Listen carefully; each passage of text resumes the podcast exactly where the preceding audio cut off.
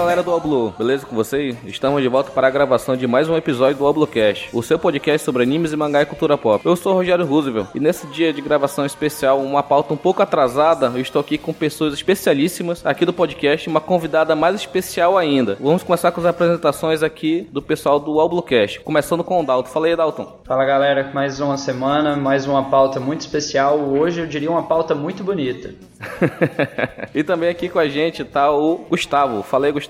E aí, galera, estamos aqui gravando de novo. Uma, realmente uma bela pauta, hein? Não dá pra falar mal. E mais uma vez aqui com a gente, Felipe Estevanato, diretamente lá do podcast Depois do Expediente. Fala aí, Felipe. E aí, galera, tô de volta aqui pra conversar um pouco com vocês sobre One Piece, com mais, mais pessoas especiais dessa vez. E agora sim, vamos apresentar a convidada, a pessoa que detém a voz mais sexy da podosfera brasileira, diretamente do maior portal de One Piece da América Latina e do maior podcast sobre One Piece do Brasil, a Bururu, host lá do Opex Cash. Fala aí, Bururu. Olá, jovens! Ai, que saudade que eu tava de falar isso, gente. Tem tanto tempo que eu não falo isso. e olha, eu só paguei 27 reais pra ele me elogiar desse jeito, tá, gente? Quem quiser, só entrar em contato Opa. com ele. Olha, ele, faz, ele fez melhor, uma propaganda sobre mim melhor do que eu jamais poderia ter feito. Eu fiquei até aqui, anotei o que, que você escreveu aqui, pra eu poder usar mais vezes no futuro agora, me apresentar dessa forma.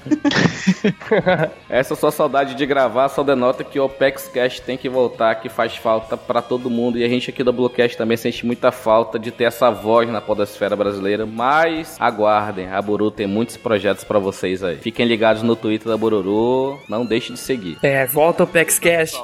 Hashtag volta Opex Cash. Então, pessoal, como vocês devem ter visto pelo feed, nesse episódio nós vamos falar sobre as mulheres mais importantes de One Piece. A gente destacou aqui um grupo seletíssimo de mulheres, mas antes de a gente seguir para nossa pauta, vamos para a palavra do Capitão Matheus. Fala galera! Chegou mais um cast para você aproveitar, se divertir e teorizar com a gente. E como foi dito no episódio passado, a melhor forma de você contribuir para que o Oblu continue com todo esse conteúdo é através do Padrim. Entre no site www.padrim.com.br/alblu Contribua e venha fazer parte do QG você também, essa grande família a qual eu amo muito. Se inscreva no canal All Blue no YouTube e acesse o site www.allbluevr.com e fique por dentro de todas as novidades. Conheça também meus outros projetos, a minha banda The Wolfstorm e meu mangá La Basura! Deixe sua classificação do podcast no iTunes, dando suas 5 estrelas ou quantas você achar melhor. Isso ajudará muito para o crescimento do nosso podcast. Se você quiser mandar e-mail para a gente, envie para podcastalblue.gmail.com.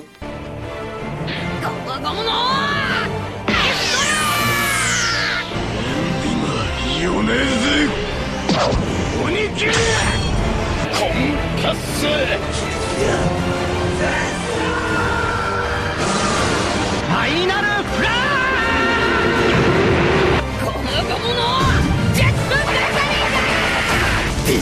ッジ・グーアャンー三刀流奥義。一大三千大戦世界。青ブロッ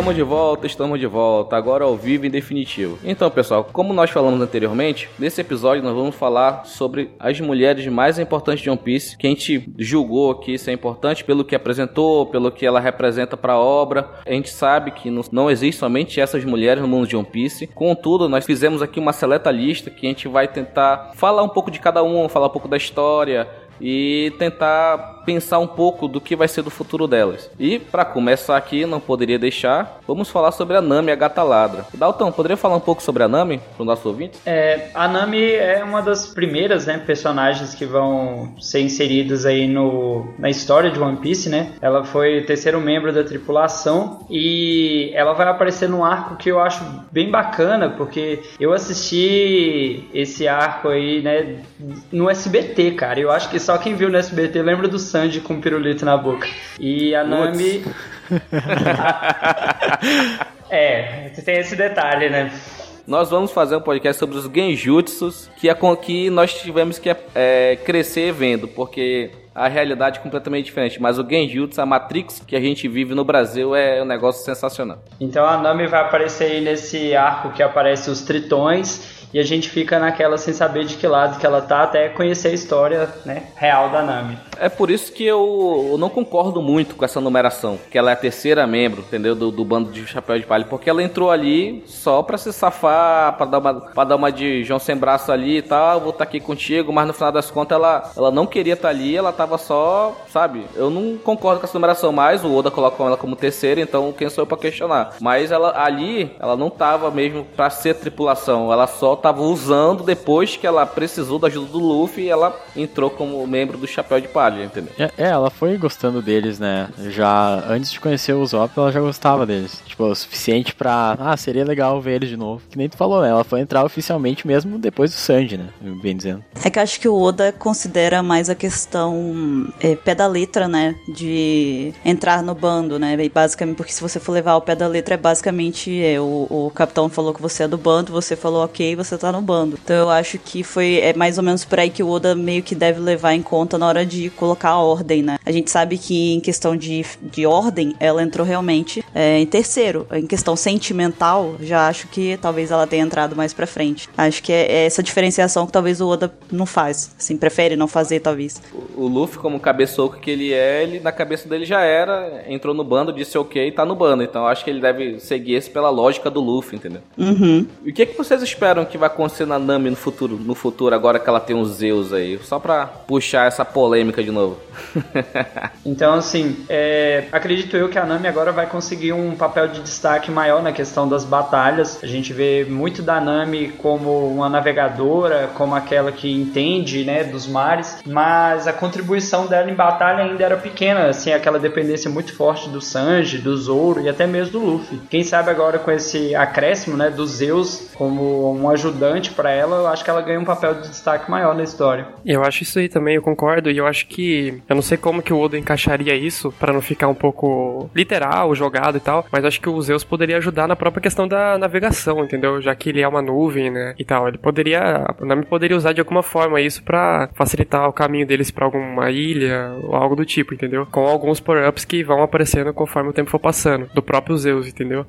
O Zeus se alimenta do, dos raios, não é? Ele gosta bastante. Seria, uhum, talvez, levando em consideração essa parte que você falou dele ajudar na navegação, ele pode ser um, um, um, fator muito importante naquela ilha que só tem raio, né? Que só tem as nuvens lá e fica caindo raio o tempo inteiro. Talvez seja Verdade, ali que ele pode né? ser bem útil, né? Pra poder eles atravessarem aquilo ali, talvez. Sim, e tipo assim, ó, é, é um pouco viagem, mas eu acho que também pode ser como uma defesa pro Sunny. Sei lá, tudo bem que, é que como ele é uma nuvem, ele é facilmente totalmente traspassado, né? Mas imagina, por exemplo, ele defendendo o Sunny de, de, golpes de canhão, entendeu? Não sei como, mas, sabe? Tipo, explodindo nele, já que ele vira fumaça, daí ele meio que apaga o tiro, entendeu? Sim, e é bom que a Nami, mesmo em batalha, ela tinha que fazer nuvens para conseguir, né, dar alguma descarga, alguma coisa. Agora ela tem uma nuvem, então... É, só tem que carregar a nuvem agora, né? É, só alimentar ele ali mais ou menos e é, vai ser bem útil. Batalha naval mais ainda. Sim, sim. E tudo isso, né, que o Oda fez com a Nami, deu os Zeus pra ela, deu um novo clima tact pra ela, tudo isso é preparação pra luta contra Kaido, né, que contra Big Mom o negócio foi tenso, contra Kaido vai ser elevado a décima potência. Então, todos os Mugiwaras, sem sombra de dúvida, tem que evoluir de alguma forma para poder poder ter um tipo de caldo, né, contra o Kaido. Olha, a jogada. caldo. Caldo. Nossa. Eu vi o que você fez. Hein? Sabe uma outra coisa também? O, tipo, o Sunny pode meio que voar, né? Porque o Zeus é, carregou a, a Big Mom por um tempo, né? Então por que não poderia carregar o Sunny? Mas é que o, o Sunny agora não tá exatamente no, no ponto alto da vitalidade dele, né? Então a gente tem que levar isso em consideração também. Ele tá bem prejudicado. Então tem que ver até como que tá a, a capacidade do Sunny depois do, do estrago que ele acabou sofrendo, né? Enquanto eles estavam fugindo, né? Lá da, da Big Mom, que ela tava insana lá. Sim, sim. Mas seria legal ver o Sunny voando nos Zeus de com boné, né? Seria bem massa. seria. É, seria massa.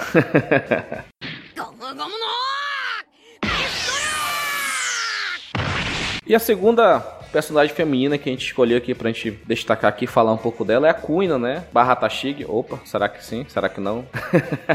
Mas a Kuina é a falecida amiga de infância do Zoro, né? Que era uma personagem feminina bem forte, né? Para a idade dela. Ela conseguia, conseguia derrotar todos os homens lá, tirando o pai dela, eu acredito. Lá do Dojo, do Koshiro, né? Ela teve a primeira aparição aqui no capítulo 5, ou episódio 2 no anime, quem assiste o anime. E a oficial da Marinha, Tashig, ela tem uma forte semelhança com a Kuina, já que a próxima aqui da lista é a Tashig. Então, as duas são personagens muito entrelaçadas entre si, porque elas são muito parecidas, elas têm um pensamento bem similar. E a, a Kuina ter morrido daquela forma que ela morreu, sem muita explicação. Ah, ela tava com uma espada, uma espadachim, caiu, a espada entrou nela, ela morreu. Eu acho muito jogado. Tem alguma coisa por trás, eu não acredito que ela seja Tashig, mas eu acho que ela ainda tá viva, entendeu? Por algum motivo. Teve, deve ter alguma relação com os Gorosei. Então é, é, ainda fica muito aberto se a Kuina vai voltar ou não. E uma, uma coisa interessante é que eu acho que os Mugiwara não sabem do passado do Zoro, porque o que mostrou do Zoro pensando no flashback é ele em momentos de quase morte, entendeu? Então não dá pra. Eu acredito que os Mugiwara não sabem da Kuina.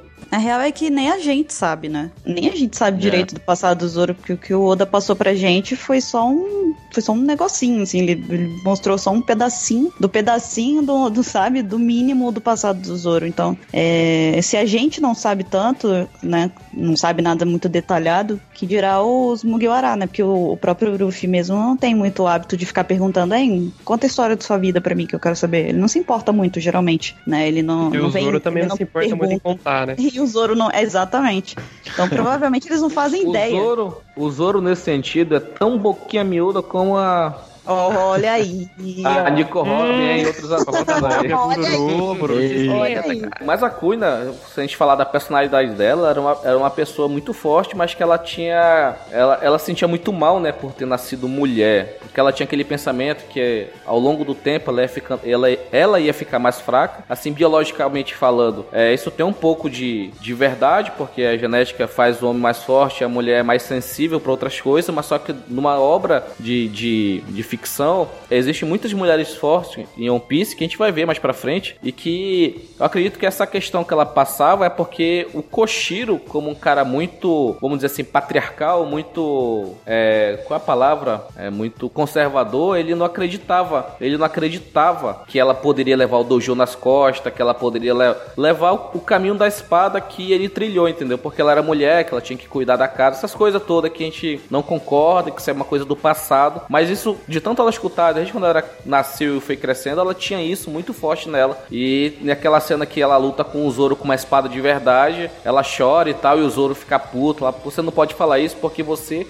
é o meu objetivo. Na cabeça dela, às vezes o problema muito tá na cabeça da pessoa. Porque na cabeça dela era isso, mas pro Zoro, ela era a coisa mais forte, a pessoa mais forte que tinha ali, e ele queria pelo menos se igualar a ela, entendeu? Porque ela era muito mais forte que ele. Mas nisso aí mostra bastante a determinação Sim. dela em mostrar para todo mundo que ela era a mais Com forte. Certeza. E o treinamento, o treinamento dela é um treinamento muito intenso, tanto que a gente vai ver que o Zoro vai tentar fazer um treinamento mais pesado que o dela para ficar mais forte, e ele não consegue. E aí você pensar com um personagem que nem o Zoro que já aparece bem forte e ele não consegue superar ela. E ela era uma criança, cara. Sim. É aí é que tá. Eu acho que a fraqueza maior da, da, da Queen era que, na verdade, era uma fraqueza mental. Mas isso porque ela era uma criança. A gente não pode esperar também que ela, na idade que ela tinha lá, tivesse a, a cabeça e a, a visibilidade da, do, da, de como que uma mulher pode ser forte de tantas formas diferentes, sendo tão nova, né? Isso é uma coisa que você adquire com experiência, com vivência, enfim, com, com a vida mesmo, né? Então, assim, igual, é, é a única coisa que eu não gostava muito, mas que eu compreendo era dessa coisa dela dizer que ela não queria ter nascido mulher, né? Porque isso, apesar de que isso daí às vezes muitas mulheres mesmo, não que elas realmente pensem isso, mas às vezes acabam sendo forçadas a pensar nisso por causa da quantidade de coisas que são elas são sujeitas, né? Que elas têm que passar, a quantidade de, de, de é, situações em que são colocadas para baixo só por serem mulheres, enfim, coisas assim. Então eu meio que entendo também que ela, na frustração dela, ela talvez desejasse aquilo, embora no fundo talvez não fosse realmente a, a intenção dela, né? E a gente sabe muito bem que força física,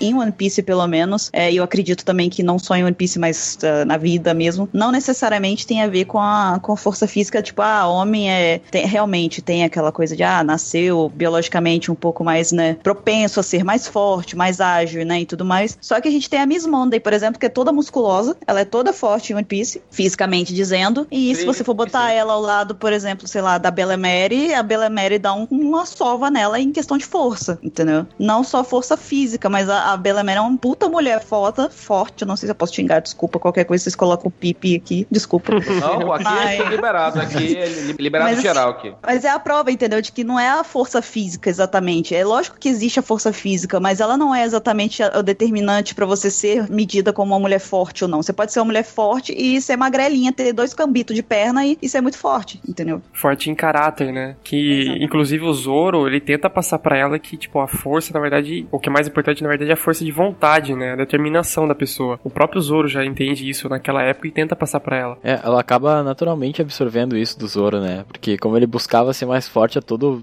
plano, assim, ela também se tornou mais forte ainda. E isso foi natural pra ela. ela. Mesmo com aquele complexo dela, que foi inserido pelo pai, ela seguiu sendo mais forte até morrer, né? Então foi muito, foi muito forte dela isso. E o Zoro, nessa época aí, ele era 100% já ou ele era menos da força dele? Ele já... Ali era 100%, é 30% depois do time skip. Era 100%, né? É, pode crer.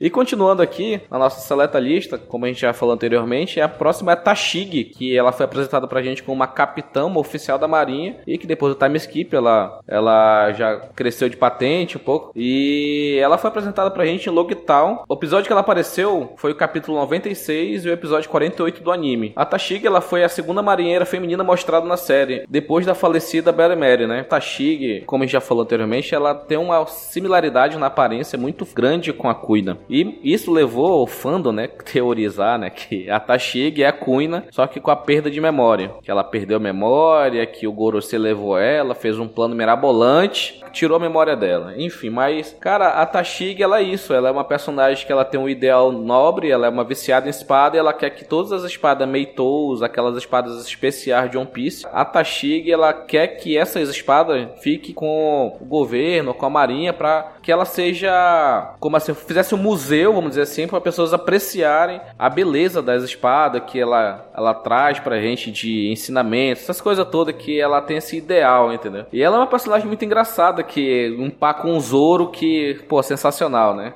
Assim, a Tashigi, quando ela aparece no anime, que eu acompanho essa parte no anime, ela não ganha tanto destaque por conta do Smoker, né? Mostra mais ela como uma pessoa meio desastrada, que sem o óculos não, não enxerga nada, mas quando ela começa a lutar, a gente percebe que ela é muito habilidosa nas espadas, né? E aí vai ter essa, essa questão do Zoro acabar enfrentando ela e o Zoro ficar confuso por conta do, do visual, do, do, do aspecto físico dela, lembrando aí um pouco da Kuina. É, a, a ela, eu achei meio ruim que ela acaba meio que sempre sendo um segundo plano, né? Ela tem alguns momentos dela, mas geralmente ela é mais pra questão cômica mesmo, que nem tu falou do óculos, ou algo da, da forma com que os, os seguidores dela amam ela, ou coisas desse tipo. E eu acredito que a gente vai ver mais desenvolvimento dela, em questão de luta e tal, alguma coisa mais, mais legal, sabe? Mais real. Só pra finalizar essa parte da Tashigi, a gente não pode esquecer que ela tá com as crianças, né? Lá do de Punk Hazard, que foram objeto de experimento do Cisa. Por favor, Cisa não vai ser Mugiwara, para de pensar essas asneiras. Mas tem gente ainda que tá pensando isso? Sempre tem, sempre tem lá. Não Sempre pode tem. Ah, ser. ele participou, participou legal ainda. Ah, ele é herói agora de Holy Cake. Pode, pode procurar lá no submundo lá, você vai ver que o pessoal tá achando que ele vai ser Mugiwara ainda. E a Tashigi ela não vai aparecer, ela vai aparecer no arco interessante que ela vai, vai mostrar o Vegapunk, que é o cara que tá muito esperado, todo mundo quer saber quem ele é, o que, que ele faz, o que, que ele come, onde ele dorme. Vai ser bem interessante ver a Tashigi aparecendo novamente é, no anime e mangá. O, o legal que, pelo menos acho que há de ser reconhecida, é que a Tashigi, se não me falha a memória, é a única marinheira, né? A única mulher marinheira que tá lá no, no grupo, né? Do, do G5 lá junto com o Smoker. Então ela, ela tem que ser muito é, mão firme, pra, vamos dizer assim, para conseguir lidar com tanto homem junto num, num navio e botar ordem e, e maluco, tudo mais, né? né? Então, é, e só maluco, né? Só que louco. o G5 é os piores lá, os paderneiros da, da Marinha. Então acho que há de ser reconhecido um pouco esse esforço dela aí de, de conseguir colocar um pouco de ordem lá. Acho que ela merece um mérito. E ela bota quente mesmo nesse pessoal lá. Bota quente mesmo. E ela é muito preocupada com ele, né? Ela, como uma oficial, como tem os subordinados dela, ela tem isso para ela que ela como oficial ela tem que proteger os subordinados mais fracos que ela tem. É ideais que ela pegou do Smoker, né, que passou muitas ideias dele para ela, né? No arco de Alabasta que a Tashigi tá lá, o Smoker fala para ela, olha, veja bem o que vai acontecer nesse país. Ele quis dizer para ela que é assim que é o mundo, entendeu? Cheio dessas nuances, que o One Piece não é preto e branco, tem muitos tons de cinzas, que tem que a pessoa tem que assistir One Piece com outros olhos, não só querendo assistir um objeto de entretenimento. E Felipe, fala um pouco da Nefertari Vivi, por gentileza. Bom, a Nefertari Vivi, ela apareceu como antagonista. Essa parte eu assisti no anime. Cara, para mim, nem imaginava que ela ia virar uma Mugiwara depois, sabe? Inclusive eu fiquei com raiva dela logo quando ela apareceu. Aqueles vilões, né, do Whiskey Peak e tal, eles são muito chatos, né, cara? E no começo eu tava com esse sentimento da Vivi. Mas aí, conforme o arco vai passando, Baracorks, Alabasta, e você vai vendo o desenvolvimento do personagem, por ser princesa e se envolvendo em algumas situações, né, que uma princesa não se envolveria, né, e lutando pelo seu país, ela se torna muito querida, né, pelo povo. E para mim, mudou totalmente a visão que eu tinha dela, sabe? Eu acho que a Vivi, o que ela tem de, de inimiga, de vilã, né, como ela aparece lá como uma, uma lutadora, algo assim, o que ela tem disso, ela, ela tem como boa governante, né, também, porque, tipo, quer ela é, ela é péssima como vilã e como lutadora, tanto que as primeiras aparições dela em Baroque Works chega, tem uns quadros do mangá que faz vergonha da, dela lutando, que é aquele negócio que é aquele poderzinho dela que ela fica meio que balançando e reflete o um negócio na roupa dela. Ela dança, é um negócio muito bizarro, muito estranho, que mais, mais dá vergonha do que dá medo. A Vivi, ela tentou seduzir o personagem mais turrão de One Piece. Cara, aquilo no anime não condizia, não teve nenhum tipo de ligação com o que mostrou depois, cara. Foi completamente assim: ah, eu tô aqui, eu tenho que ter algum tipo de poder, o poder do perfuminho e tal, balançando a cintura e tal, tentando seduzir o Zoro. falei, caraca. Aí depois ela mostra uma personagem uma preocupada com o país, sabe? sabe? É, não tem nada a ver uma coisa com a outra, né? Não casa, não tem casamento isso aí, cara. É isso eu, é, era isso que eu tava tentando explicar. Que, tipo assim, ela, no, como uma, um papel papel de vilã, ela é péssima. Tipo, ela, ela vira outra pessoa, sabe? Ela, ela é tão ruim que ela chega a virar uma pessoa diferente, uma personalidade estranha, né? Parece um, uma personalidade esquisita dando um corpo que não pertence a ela. Aí quando ela assume o papel de princesa, de governante e tudo mais, ela muda da água pro vinho e graças a Deus que ela muda, porque ela fica muito mais interessante, muito mais forte como em questão de, de força de espírito, de vontade e tudo mais. Tanto que se ela tivesse permanecido daquela forma lá, da, de quando ela tava se, se disfarçando lá dentro da Baroque Works é, durante o resto da saga e o Oda me colocasse ela no bando lá falando que negócio de Mugiwara 5.5, eu ia ficar extremamente revoltada, porque não tinha nada a ver. Depois que ela mostrou como ela é, como princesa e tudo mais, eu falei, ó, ok, realmente, essa daí tem um espírito de um chapéu de palha. Né? Ela, ela é incrível. Eu tô ansiosíssima para ver a Vivi no, no Reverie. É uma das coisas ela que vai... eu mais tô ansiosa para ver, cara. Ela vai tocar o terror naquele lugar. Cara, eu percebi que eu sou, eu sou o hater aqui da Vivi, cara, porque o melhor que tinha dela era o Caru. Ah, porque eu, eu preferi ouvir o Caru do que a participação dela como Miss Wednesday. E, cara, que partezinha chata. Ela, realmente, ela como princesa de Alabasta é, é bacana, coisa. a gente percebe o, a personagem sendo desenvolvida. Mas ela como Miss Wednesday, meu Deus, como era chato. Caru, sempre. Mas caramba, cara, quem é que fazia o recrutamento desses Baroque Works, meu? Tem cada figura. Não tinha critério, acho que eles iam entrando, pintavam o número assim, pronto, entrei, vambora. A entrevista era bem assim: tá fazendo alguma coisa? Não, tô fazendo nada. Então vem pra cá, Baroque Works aqui, Baroque Works. Pronto, show. Por isso que os codinomes era Mr. 1, Mr. 2 e. Ah, não, vai isso aí mesmo. Tu entrou era pro quarto, Mr. 4. A planilha né? do Excel lá, assim, numerada.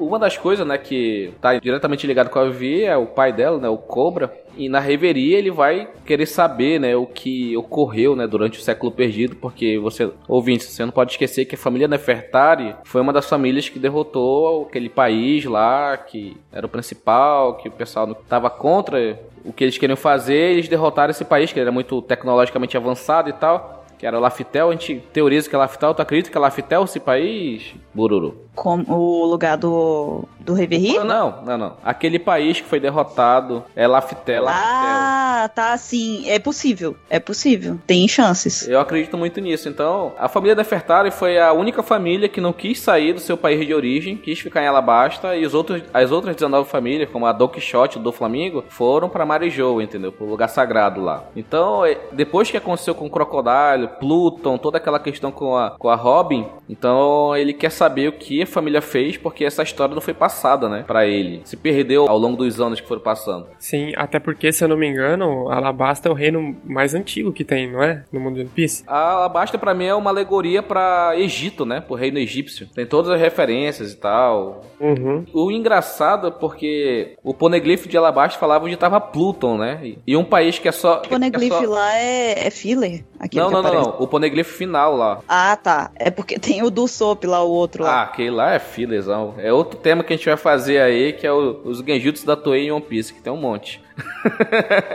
pelo que eu entendi, eu tô reassistindo, ainda vou chegar nessa parte de One Piece. Mas pela, pelo que eu lembro, puxando a memória aqui, pelo que eu entendi, ali naquele poneglyph tá dizendo a localização da Pluton, que tá em Alabasta, que é sensacional, cara, como é que o Oda faz essas ligações. Alabasta é um país desértico, gigantesco, é, comparado às ilhas que tem One Piece, é uma das maiores ilhas que tem, eu acredito. A, a Pluton, que é o navio, tá no reino desértico, entendeu? Que é pra ninguém conseguir utilizar novamente aquela arma. É um negócio bem, bem interessante.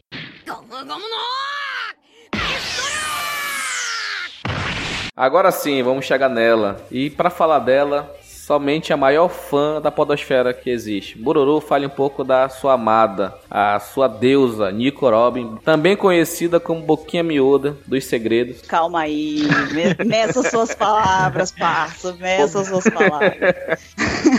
Ai, meu Deus. A Nico Robin é a troll de One Piece, cara. É muito troll. Ela, ela deve olhar com aquela cara de troll face toda vez. Não é culpa dela, a culpa é do Oda, gente. Que se o Oda botar ela pra falar, acabou o One Piece, entendeu? Que ela vai pegar e vai falar, gente, senta aqui então, vamos fazer uma rodinha na beira da fogueira. É isso, isso, isso. Vamos embora pra casa. Acabou, entendeu? Ela vai contar tudo, não tem mais graça. Ela não, ela não pode, senão ela vai estragar. Vocês têm que agradecer ela que ela tá de boca fechada, que aí o One Piece vai ter mais 200 anos ainda aí pra, pra passar. Se ela for abrir a boca, acabou amanhã. Não vamos queimar a pauta das bagunças agora. Vamos falar sério um pouco, depois a gente volta pra zoar ela pra caramba, porque essa personagem é... tem muita abertura pra É zoar. isso, gente. Vocês vão zoar ela aqui. Vocês me chamaram pra. Oh, meu Deus, que maldade. Não, não foi esse o motivo, mas só que a Nico Robin, ela força a nossa amizade. Mas fale um pouco da, da nossa arqueóloga. Como assim? Meu Deus, ela não força a amizade, não. Ela é linda, ela é maravilhosa, ela é incrível. Então, a Robin, Ela tem também vitiligo também, ela tem. Enfim, continua. Enfim. esse é. Esse é um mistério mesmo, aí eu tenho que concordar. Ela é tipo Michael Jackson, assim, do, do, de One Piece.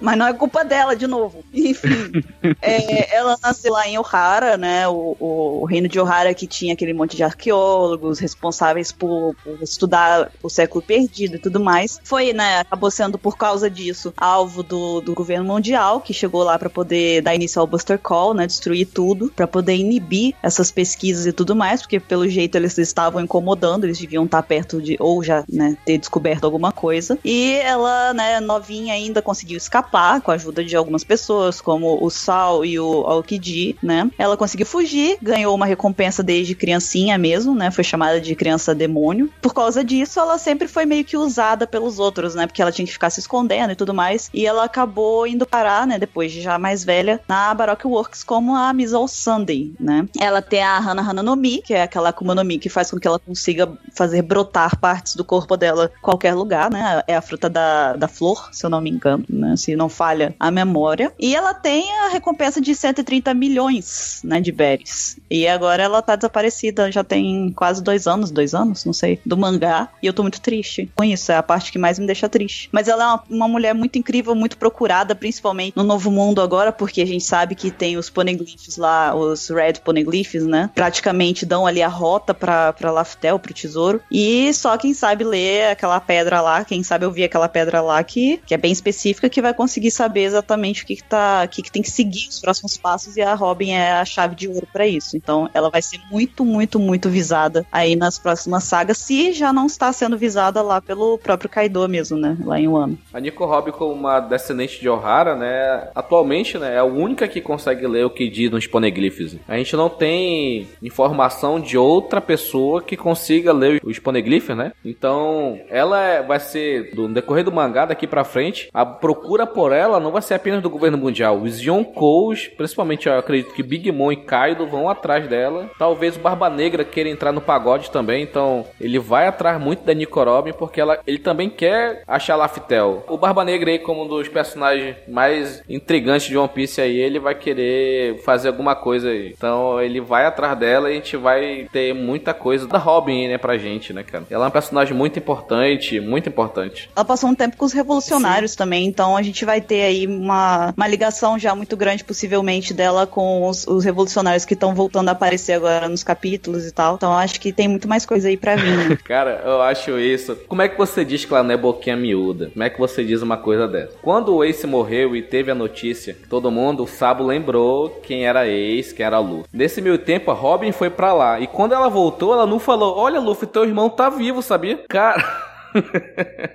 Ah, mas vai que o Sabo falou, não conta não, quero fazer uma surpresa. Ah, falou.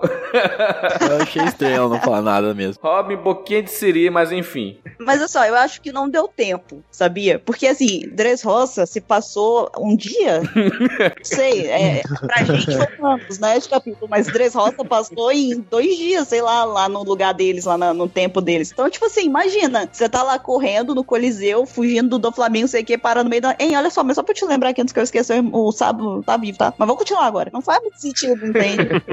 eu acho que se eles tivessem mais tempo lá, tivesse tido um tempo Cê... igual, ah, vai ter uma festinha aqui antes de começar a bagunça toda, Buru. aí teria sido muita sacanagem. Buru, o Frank, quando todo mundo tava indo pra Ilha dos Tritões, ele parou todo mundo, olha pessoal, eu quero conversar com você, botou todo mundo sentar aqui. Já tava lá sentado, era só ela falar, olha Luffy, também, o teu irmão tá lá do Revolucionário, sabia, cara? Conheci teu irmão, cara. no tempo que o Frank ficou mostrando os penteados pro Zop, ela poderia ter falado muita coisa. se ela falasse, ia ter aquela cena bonita. É, é tá foi certo. muito bonito vendo, sabe? Se a gente pegar o passado da, da Robin, ela tem uma mania de ficar só de canto dando sorrisinho. Provavelmente ela fica assim, eu conto agora ou conto depois? Ah, vou contar. Mas o, o, humor dela é ótimo também. É, ela ah, tem humor sim, negro. Ela o deve humor negro maravilhoso. Sensacional. Ela é da zoeira. Contar pro Uruf deve ter sido muito engraçado pra ela. Uhum. uma felicidade, uma alegria.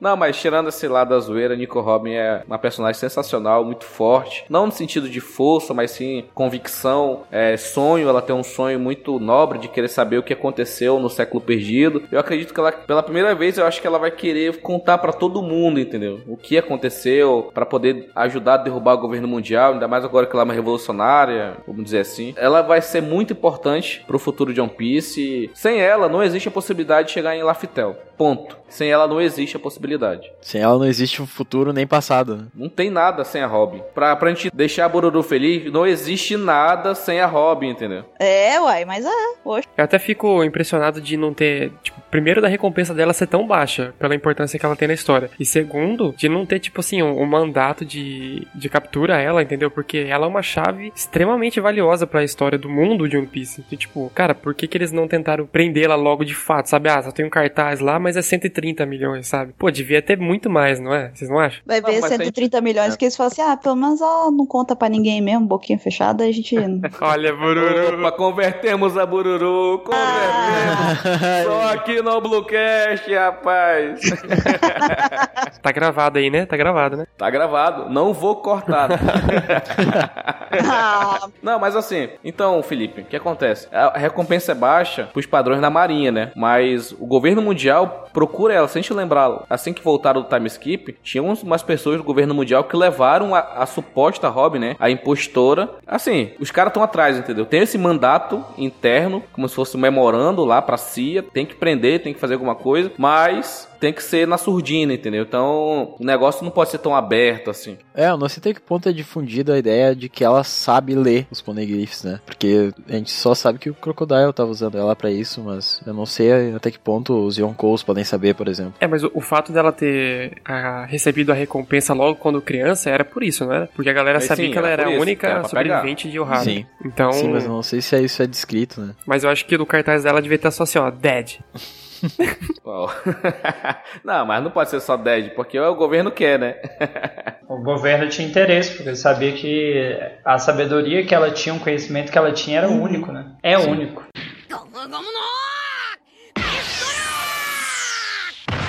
Eu Gustavo, fala um pouco aí da doutora Correra, a Doctorine. Então, a Doctorine, ela é introduzida em Drum. Ela é uma doutora muito habilidosa lá. Ela é considerada até como bruxa, certas pessoas. Ela foi mostrada na história do Chopper, assim, porque ela foi a tutora do Chopper, enquanto ele, logo após a- o falecimento do, do doutor que treinou o Chopper de verdade, que criou ele, basicamente, né? Criou ele Treinou de criação verdade naquela, né? mesmo. É, é, mais ou menos, né? Mas aí, então... O Dr. Hiluluki. Isso, o Hiroyuki, eu não lembrava o nome dele. Ele, ele até tem o, o sonho que o, o Chopper herdou, né? E é muito legal isso. Mas ela, então, ela é muito importante porque ela faz todos os ensinamentos de, de medicina e tal. Isso tudo foi com ela que o Chopper aprendeu. E ela sempre foi uma pessoa muito, muito importante naquela ilha, né? por causa da questão da cura, da grande habilidade de cura dela. E até porque, né, o. Se a gente lembrar, o Apo, né, ele tinha. fez um mandato lá de somente os médicos dele poderiam fazer qualquer tipo de, de tratamento. Então, ela, como uma, uma médica errante, vamos dizer assim, ela podia tratar as outras pessoas sem estar ligada diretamente com o Apo, né? que- Aquele personagem inútil. Sim, que ele não curava ninguém, né? E a Doctorine, essa parte dela eu acho bem bacana, que ela tem um visual, no mínimo, anos 80, anos 70. Ela é bem estilosa e extremamente agressiva. Que mulher maldita, velho. Eu acho que mais 70 aí, Dalton. Ela é bem um estilo bem hippie, assim, eu acho. Ela é, ela é riponga, bem, bem estilosa mesmo. E a gente vai percebendo conforme ela vai tratando a galera, vai tá doendo, vai doer um pouquinho mais, preocupa não. E ela também tá indo pro Reverie, né? Junto com o Dalton. Opa, oi. Temos coisas pra esperar dela. Eu ia fazer esse parênteses, mas nem precisou. Ok, obrigado. Caraca, agora que eu entendi, ó. Desculpa, desculpa. É, o lag aqui do Skype chegou só depois. É minha, o lag do meu cérebro também processar também foi- demorou. Ele tava Ligar o esperando. Dalton com o Dalton. Verdade, né, cara? Se a, gente, se a gente parar pra pensar, o governo mundial tem 170 países, né? Quantos países são aliados do Luffy, né? Tem Drum, Ilha dos Tritões. Todas as ilhas que ele passou, né? Foram se tornando aliados dele, porque ele ajudou de uma forma ou outra, né? E a Doutora Correira, né? É uma personagem magnífica, né, cara? Uma personagem mulher forte, idosa, tem mais de 130 anos, chegando no auge dos seus 140 aninhos aí de muita saúde. Ela deve ter algum tipo de elixir que ela mesmo desenvolveu, cara. Pra ela ter toda essa idade aí, não foi à toa, não. Então, ela. O conhecimento médico dela, químico, é muito alto e ela treinou o Chopper. E o Chopper, com certeza, depois do time skip, ele pegou o treinamento da Correra e depois com o time skip lá naquela ilha lá de, de Torino, né? Então, ele tá com certeza um médico mais completo do que ele já era. Ele era um médico muito bom, excelente. E depois ele veio com novas técnicas, novos conhecimentos, porque aquela ilha de Torino também era uma ilha bem conhecida de, de conhecimentos médicos. Então, a doutora Correira, cara, a, a aparição dela, a primeira aparição dela é sensacional, cara. Lá com aquela criancinha lá na, na taverna, lá, o molequinho chorando. Porra, ela é, ela é muito, muito anti-herói, né? Ela quer, ela quer fazer o bem, mas não quer, sabe, ser conhecida como heroína. Ela, ela quer recompensa, ela quer bebidas, ela quer não sei o que. Ela não cobra dinheiro, mas ela quer coisas pra ela. É muito legal. Até porque só relógio trabalha de graça. Na verdade, nem relógio trabalha de graça. Tem que dar corda, né? Tem alguma coisa pra comentar aí, Buru? Não, eu acho que vocês falaram bastante dela, inclusive vocês é, pegaram bastante no, no fato dela ter sido muito importante, acho que essencial na, na criação e no, na- no aprendizado do Chopper. E eu só reforço mesmo que eu tô intrigada pra saber por que, que ela fez questão de ir pro Conselho Mundial, né? Porque ela fez questão de ir junto com o Dalton, então eu quero saber por que, que ela tá querendo tanto ir lá. Oi. Dalton tá brincalhão, né? Perder, cara. Tá certo. Difícil falar de Drum, né? Tudum. Drum. Nossa, cara. Eu vi, hein? Eu vi essa Eu vinda, quis hein? falar isso quando o, o Gustavo falou que foi introduzido em Drum. Quase eu falei Baduntz, mas não deixa passar. Meu Deus.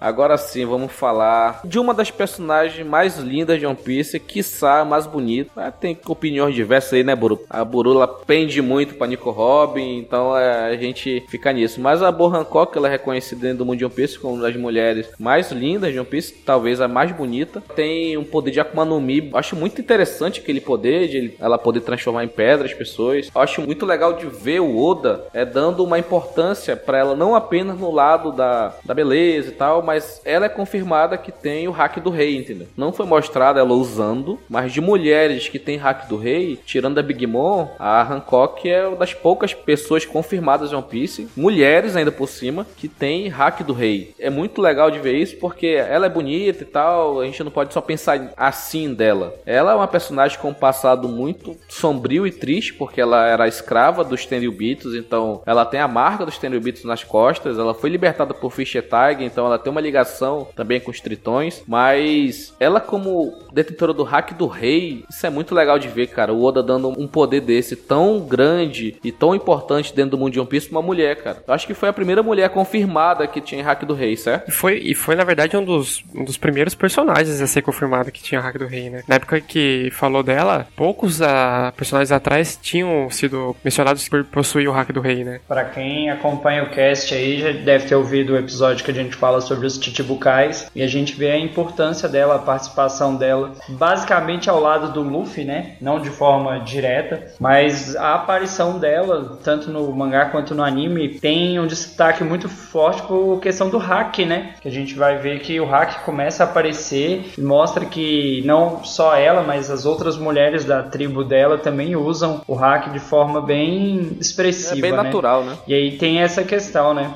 Da, do hack do rei, da importância do poder, que ela fica até surpresa quando ela vê o Luffy usando, né? Eu acho que se eu, se eu for falar mais, eu vou acabar é, repetindo o que vocês já disseram, sabe? É basicamente mesmo isso, assim, é, o fato dela ter o hack do rei eu acho impressionante, é uma coisa que já eleva bastante o status dela, tanto com, né, de, como imperatriz, como Shichibukai, como pirata e tudo mais, a força dela. Eu quero ver ela mais, eu quero ver ela participar mais da história, porque eu, eu também quero muito ver, eu gostaria de ver as próprias Amazonas lá de Amazon Lily é, junto com ela, né, como se viessem junto com no navio delas e tal, para poder lutar ao lado do, do bando do Chapéu de Palha, porque eu pessoalmente quero ver também mais as mulheres lutando, né, e a, a Hancock com as Amazonas dela, acho que é um, é um bom cenário pro Oda colocar de, de batalhas futuras aí. É, a gente teve um gostinho dela lutando em Marineford, mas foi bem, sabe, só uma pitadinha aqui para dar aquele gostinho de quero mais. Ela, ela derrotou um pacifista, um pacifista com um chute só. Então, ela não é uma personagem fraca, ela é extremamente forte. Porra, derrotar um pacifista com um chute, cara, não é pra qualquer um, não. É, e é legal que na ilha lá em Amazon Lily, praticamente todas elas sabem hack, né? Todas são muito fortes. Sim, é, é um negócio bem natural para elas, que é do corpo, assim, é um negócio que ela já aprende desde criancinha. Sim, e o negócio do hack, assim, é, nossa, é incrivelmente forte. A gente não pode falar dela sem lembrar, né,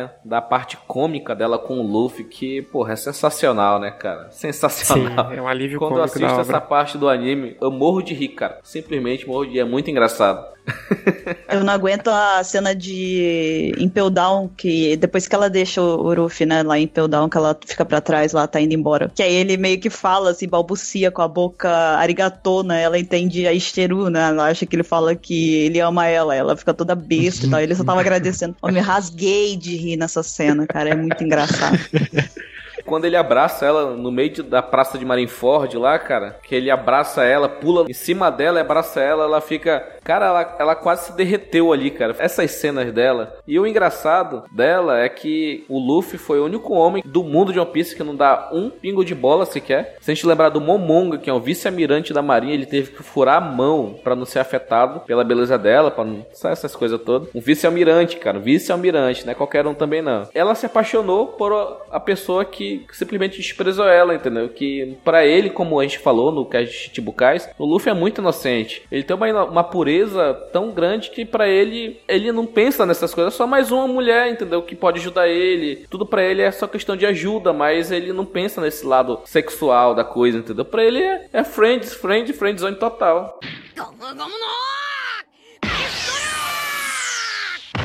Ei, Buru. Oi. Você pode falar um pouco da Tsuru? Nossa, a Tsuru é, é, Essa daí é bem exótica. Então, a Tsuru, ela é uma vice-almirante da Marinha, né? Ela é icônica, todo mundo lembra dela exatamente porque ela fica lavando roupa, né? O tempo todo. Ela fica com as roupinhas dela no varal lá por causa da Akuma no Mi dela, que é sensacional. Que o Oda bate recorde mesmo na criatividade. E a gente viu ela mais recentemente é, junto com o do Flamingo, quando eles estavam escoltando ele, né? Que ela teve uma conversa com ele um tanto interessante. É, porque ela era a vice-almirante que era encarregada, né? Na época que o do Flamengo era pirata, de prender ele. Isso, exatamente. Ela também, assim como a Hancock, também tem uma tripulação que é inteiramente composta por mulheres, né? Outra coisa que é bem peculiar e muito legal de ver aparecendo em One Piece. E eu acho que se já é que a, se a Tsuru já não provou, né, na, nos seus vários anos de idade e já de experiência, a força dela, se é que já não tá comprovado já o quanto ela é forte, o quanto ela é imponente na marinha, né? Porque querendo ou não, colocaram esta senhorinha que lava roupa para poder escoltar o do Flamengo, então quer dizer, moral ela tem, força ela tem, respeito ela tem para isso. Então, é, acho que como se já não bastasse isso, é, basta olhar para ela, né? A, a, mulher tá ali toda velhinha, enrugadinha, parece um, uma, uma uva passa, ela tão bonitinha, tá lá pequenininha, lavando roupinha. Com aquela idade ali, ela tá ali agindo ainda na ativa na marinha, mandando ver, prendendo bandido e botando, chutando bunda. Quer dizer, meu filho, eu não conheço muita gente com essa idade que faz isso tudo, sabe? É, é um pouco mais seleto a, a idade da a, a, faixa etária dela. Você não vê exatamente pessoas da idade dela chutando bundas por aí, prendendo bandido, né? Então eu acho que ela merece um respeito aí considerável. E será que a Beromero era da tripulação dela? Será que tem algum tipo de ligação? Hum, você diz como subordinada, né? Isso, isso. Subordinada, que depois Pode que, que elas estavam naquela ilha, aí ela salvou as meninas lá, Nojiko e a Nami, e ela pediu baixa para poder virar mãe das meninas, entendeu? Eu nunca tinha pensado por esse lado. Nunca tinha pensado. Mas acho que uma forma de saber se era ou não era é, voltando no flashback e ver se durante o conflito lá que mostra ela encontrando a Nojiko e a Nami, se integrantes do, da, da tripulação lá da marinha são todas mulheres, né? Porque se tiver homem no meio, acho que já meio que quebra um pouco a teoria. Não, mas só que se tiver homem, pode ser de outra tripulação, porque tipo, podia ter dois navios de guerra lá, um da Tsuru e outro de apoio, entendeu? Vamos dizer pode assim. ser, pode ser também. Aí, aí dá mais uma folga, né, pra essa teoria não morrer rapidamente, entendeu? É, ou pode ser também erro de que, que a própria animação e o anime traz, né? Porque eles talvez não tinham conhecimento de Tsuru, etc. Uhum. Sim. Cara, essa Akuma no Mi dela é um negócio interessante e engraçado ao mesmo tempo. Ela lava as pessoas e prende como se fosse um varal, entendeu? Esse Oda, ele, a imaginação dele, como a Buru disse, é uma coisa inacreditável, cara. E é bem engraçado que mostra necessariamente como se a pessoa virasse uma peça de roupa, uma toalha, um lençol, algo do tipo, e ela simplesmente dá duas sacudidas e pendura a pessoa. Mas é legal que o Oda mostra ela como se fosse uma, uma vovozinha, que é as vovozinhas que a gente conhece, tipo, as nossas vovozinhas que ficam ali, lavam roupa, cozinha e tudo mais. Ele bota ela numa situação cotidiana de uma pessoa idosa idosa e tudo mais, que talvez seja uma avó de alguém. Só que ele usa disso como sendo um poder, né? Que é a forma que o Oda já até mostrou, já falou no SBS, é, em perguntas que fizeram para ele, que ele quer que as pessoas vejam as pessoas idosas como pessoas fortes, né? Que seria muito bom se elas fossem, fossem fortes de verdade, né? Só que infelizmente não é assim que acontece. E de, todos, e de todos os personagens senhores, velhos que apareceram em One Piece, todos eles eram extremamente fortes. Barba Branca, tem que falar dele, né? É legal da Tsuru que ela mostra também, tipo, a geração da marinha, né? Da geração anterior, assim, que seria ela, o Garp. São marinheiros muito fortes. Que é como se a marinha seguisse forte ainda. E eles ainda participam de coisas. Agora, o Garp até não, não é um vice-almirante diretamente mais. Mas mesmo assim, eles tiveram participações e mostra o, o, andamento da, da carreira na marinha, assim, né? Ela é um exemplo bem legal. E sem, só pra gente finalizar essa questão da, da Tsuru, ela, junto com o Garp, né, são os únicos vice-almirantes da Marinha que tem um tipo de patente diferente no ombro deles, né, naquela parte do ombro, eles têm um, um triângulo, tipo uma, uma um chapéuzinho vermelho, assim, entendeu? Eles são vice-almirantes, mas eles têm uma, uma qualificação a mais, vamos dizer assim. São os dois únicos que têm isso.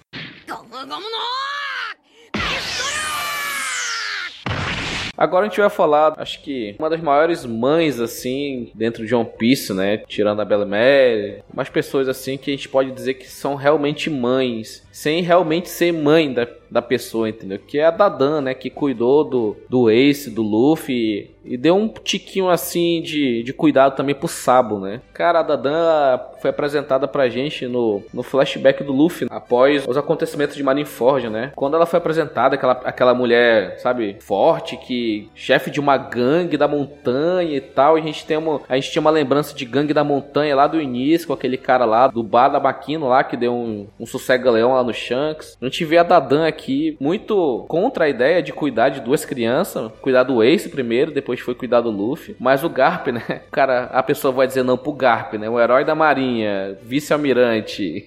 Não tem como dizer não pra um cara desse, né? e é bem legal que como, como vai chegando até ela, né? Tipo, o Garp não dá muita opção para ela. Fala, olha, tu fez muitas proezas na vida, muitos crimes, ou você me ajuda ou eu vou te prender, porque eu sei onde você tá e eu consigo te pegar. E primeiro ele entrega o Ace, né? E depois ele chega com o Luffy ela fica com aquela cara de: Pera aí, mas quem é esse outro moleque que você tá me trazendo aí? Por que, que tem mais um? Em relação a Dadan, eu acho que é realmente isso. Eu acho é engraçado porque ela é meio que a líder, assim, de, de bandidos e tal. Mas ela é uma mãezona. Ela criou o Ace, criou o Luffy e não reclamou disso. Ah, claro, reclamou, né? Com o Garp e tal. Pegou e falou: Porra, você tá de brincadeira comigo, né? Você vai fazer o quê? Virou orfanato aqui, virou creche. Agora vai trazer todo mundo, né? Agora. Mas ela ajudou também, teve uma influência na, na criação do Sabo também, mesmo que indiretamente e tal. Eu acho isso muito legal porque a Dadan é uma personagem que é muito fácil de você conseguir relacionar ela a mulheres reais, sabe? Da vida mesmo, assim, da, da, nossa, da nossa realidade. Porque a gente vê aí muita mãezona aí que acolhe criança da rua, né? Que, ah, sei lá, por algum motivo pega lá e, e, e cria um, uma outra criança que não é necessariamente filha dela e tudo mais. Então, tipo assim, é, é muito legal, a, eu acho muito importante esse papel da Dadan em One Piece, principalmente na, na parte de trazer essa, essa afinidade para quem tá assistindo. Eu tenho certeza que muita gente, é, porque existem várias histórias por aí de pessoas que assistem One Piece, cada um tem a sua própria história, a sua vivência. Então eu acho que quase que 100% de certeza que algumas pessoas é, se relacionaram com isso e viram na Dadan, talvez alguém próximo a eles, né, que, que cuida deles. Então, a Dada é muito mais importante do que a gente às vezes para pra pensar, sabe? Do que ela é, assim, porque ela é uma personagem que passa ali num arco meio rápido, assim, a gente, não rápido necessariamente, são episódios e muitos capítulos, mas em, em vista da, de toda a série, de toda a história, ela aparece timidamente, né, mostrando ali o papel dela e tudo mais, e por vezes acho que acaba passando batido quanto que ela é importante mesmo, quanto que o papel que ela representa é importante não só em One Piece, né, porque ela cuidou nada mais, nada menos que de três personagens importantíssimos, um deles o protagonista, né, do, do anime. E não só por isso, mas também pela figura materna e paterna também, né, familiar mesmo que ela representa, que é muito fácil de trazer pra nossa realidade. Isso é muito legal. É, eu gosto muito quando aquela cena que o Garp volta, é, depois de Marineford. Caraca, eu tô arrepiado. Cara, ele chega, ele chega quieto, né, daí ela já dá uma porretada na cabeça dele, já pula em cima dele e já começa a falar, por quê? Por quê? Por que, que você deixou o Ace morrer? Teu trabalho é mais importante né, do que a tua família, não sei o quê. E o Garp, né, fica quieto, né, porque infelizmente aconteceu e... Ela fala, você prefere seu trabalho do que a sua família, seu velho egoísta. Ele não tinha opção, né? Cara, aquela cena é, muito emocionante, velho. Aí depois também a, a, a Makino, né? Makino vai lá e fala que, na verdade, quem tá sofrendo não é nem o Garp, nem a Dadan, é o próprio Luffy, né? E puta merda, velho. Aquilo é muito emocionante. Essa questão da Dadan, né? Ela influenciou o Ace, porque o Ace, ele tinha uma faquinha que ele não usava, né? A parte da, da vestimenta do Ace, da aparência do Ace, ele usava um cinto com uma faquinha. E se a gente lembrar, os bandidos da montanha que a Dadan comandava, todos eles usavam usava essa bendita faquinha na cintura. Então, é uma forma dele até homenagear a família, né? Vamos, entre aspas, assim, que criou ele, que deu um lá para ele, que deu um suporte mesmo que básico, né? Pra ele viver a vida dele, sendo que ele odiava ser filho do Gold Roger, né? Então é, é bem interessante ver ele homenageando e na hora da morte ele lembrar dela, entendeu? Pra mandar um abraço e tal, essas coisas. Família dele, né? Cuidou dele durante a, o período da infância, que a gente sabe que é um dos mais importantes da vida de uma pessoa.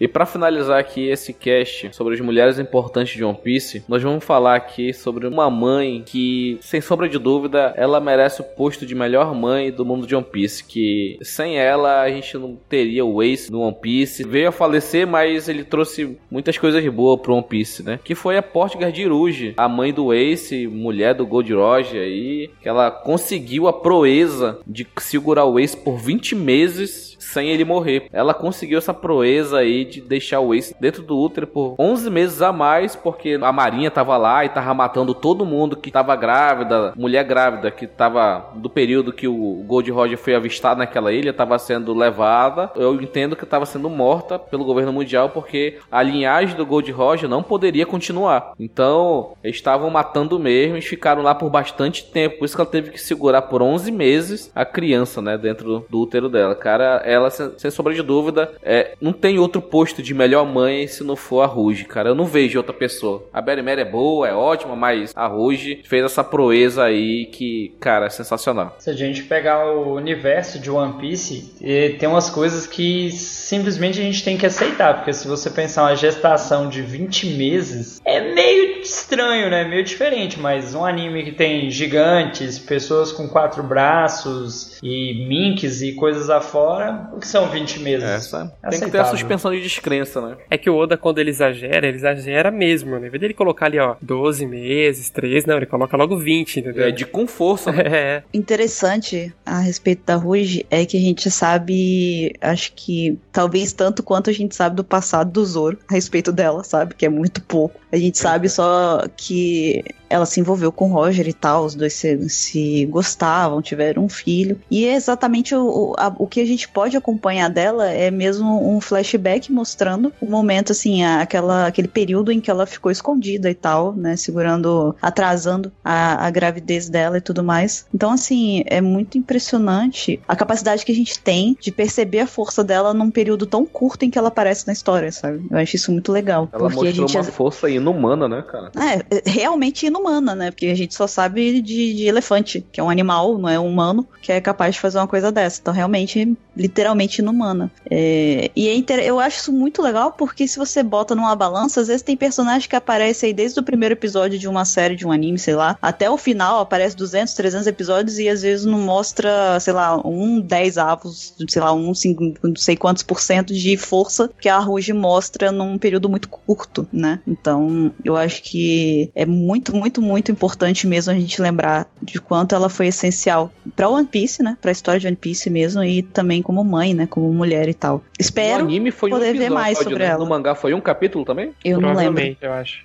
Mas foi. é, se foi, se foi mais, não passa de dois, eu acho, não passa. Então, assim, espero, eu, eu gostaria muito, que, assim, acho que todo mundo gostaria de saber, e provavelmente o Oda vai fazer isso, ele não, pelo amor de Deus, né, ele não vai fazer, a, a cometer a maldade de não contar pra gente a história do Roger, né. Então, assim, é, a gente, eu, eu tenho expectativa de ver mais da Ruige no futuro, né, num, nos flashbacks futuros aí. Se for pra mostrar a Rouge, eu acredito que vai mostrar na parte do flashback do Roger, quando ele já tá naquela parte que ele descobriu a doença, que eles foram atrás do Crocus, lá no Cabo Gêmeos, e passou três anos, o Crocus não conseguiu fazer nada, ele voltou lá pra essa ilha que ela tava, e é o momento que ele, eu vou morrer mesmo, vou tentar formar uma família aqui, entendeu? Antes de eu morrer. Uhum. E o acréscimo aí que a gente pode fazer é a importância dela na vida do Ace, né? Que o Ace tinha um nome e ele acaba trocando esse nome aí depois pro nome da mãe, né? Que é o Portigas, pra tentar homenagear a mãe que salvou a vida Sim, dele.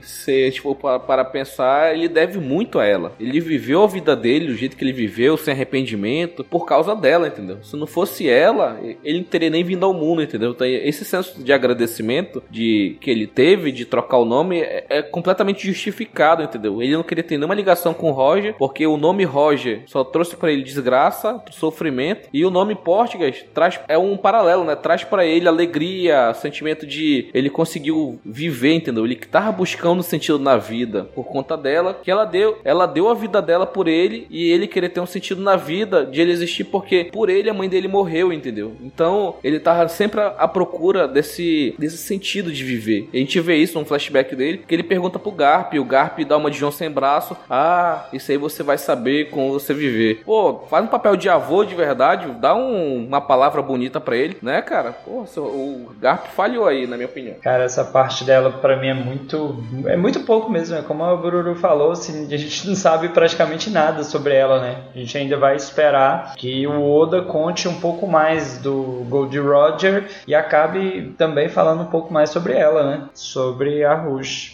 Sim. Ela, ela, devia ter algum poder, assim, sei lá, especial, que ela poderia prolongar mais algumas coisas, e ela usou desse poder para prolongar mais do que ela podia e acabou falecendo, né? Oh, eu, eu achei uma brita aqui, vou aproveitar Oi? que vocês estão ouvindo pedra aqui, vou, vou lançar uhum. uma para vocês aqui, tá? É pedra, então, por favor, não levem a sério. Mas, já pensou se ela não era usuária da Akuma no Mi da Bonnie, talvez? Que ela poderia estar, tá, na verdade, usando a habilidade da Akuma no Mi da Bonnie pra deixar o feto mais novo, meses mais novo, atrasando a, a gravidez, talvez. É uma possibilidade, né? Dentro do mundo de One Piece. Uma ótima teoria, né? Ótimo. É uma pedra, né? Mas tem aquela outra teoria que a Bonnie já tava no governo. É uma pedra. Tem um narguilé aí, Dalton. Dalton. Você que é professor de história, você que gosta dessas coisas? Olha o estereótipo, olha o estereótipo. Eu acho que ela aguentou 20 meses é porque era filho do Roger, né, cara? Era a energia do Roger nela entendeu? O Oda quis falar isso aí, mas a gente meio que não percebeu. Não acredito nisso. Quero diminuir o esforço dela. Ah, que um homem, sabe? Ah, o poder dele. Não, não foi isso. Foi ela, força de vontade exclusivamente dela. Coisa de mãe. Só uma mãe mesmo pode fazer um negócio desse. Isso aí.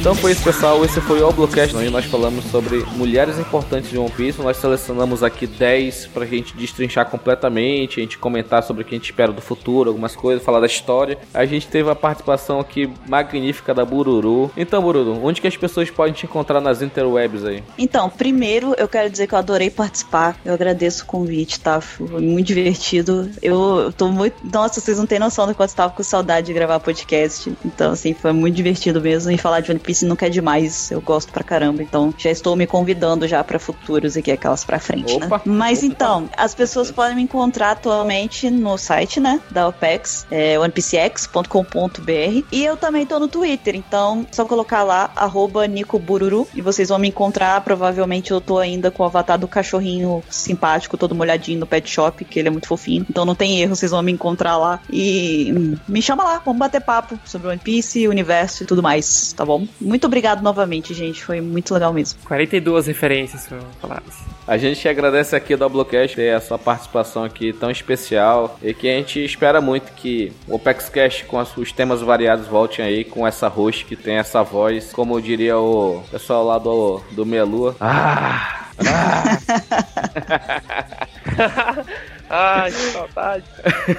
e Dalton, fala um pouco das redes sociais do Oblu. Galerinha, aquele recado especial de sempre. Siga o Alblucast no Twitter, no arroba Lá a gente está postando sobre gravações que estão acontecendo, temas que iremos discutir, onde você pode estar deixando ali uma pergunta, uma observação, um comentário. E também no site, no allbluevr.com. Entra lá, deixa seu comentário no cast, fala a sua opinião, se você concorda, se você você discorda, quem faltou na lista para a gente fazer uma parte 2. É sempre importante essa participação do público, tanto no, naquele RT maroto, né, para ajudar a divulgar a palavra, quanto comentando também, até para a gente saber o que, que vocês gostariam que a gente tivesse melhorando ou acrescentando aí no Oblocast. É isso mesmo, Dalton. A participação de vocês, queridos ouvintes, é essencial. A gente quer ter, a gente quer ter sempre essa proximidade com vocês pelas redes sociais. A gente vai estar sempre respondendo aí seus tweets, seus retweets, tudo que você posta lá no Twitter, a gente vai estar curtindo, a gente vai estar comentando. Então essa, essa proximidade que a gente, a gente quer ter com vocês cada vez mais. Se você quiser mandar e-mail pra gente, você pode enviar para podcastblue.gmail.com, a gente vai estar lendo aí na seção de e-mails e comentários. A gente quer receber um número que a gente possa ter uma boa sessão de leitura de e-mails e comentários pra gente poder começar a gravar. Você que já mandou seu e-mail, fique calma, a gente vai ler seu e-mail, fique tranquilo. a gente não esqueceu de você. É, mais uma vez, queria agradecer a Bururu ter participado aqui com a gente, ter aceitado participar. Foi uma honra ter você aqui com a gente. Eu que e... agradeço, a honra foi toda minha. é, é batendo a tecla, né? A One Piece X é o maior portal de One Piece da América Latina. A gente não tem o que indicar além de vocês, porque todo mundo já assiste com vocês, todo mundo já leu o mangá com vocês. Se a gente falar, a gente vai estar até sendo um pouco redundante. Mas para você, macaco louco, que lê na Manga Project, esquece essa merda desse site. Vai ler no Piece X, tá? Então é isso, pessoal. Voltamos na próxima. Tchau, tchau. Valeu, galera. Até mais. Valeu. Tchau, tchau.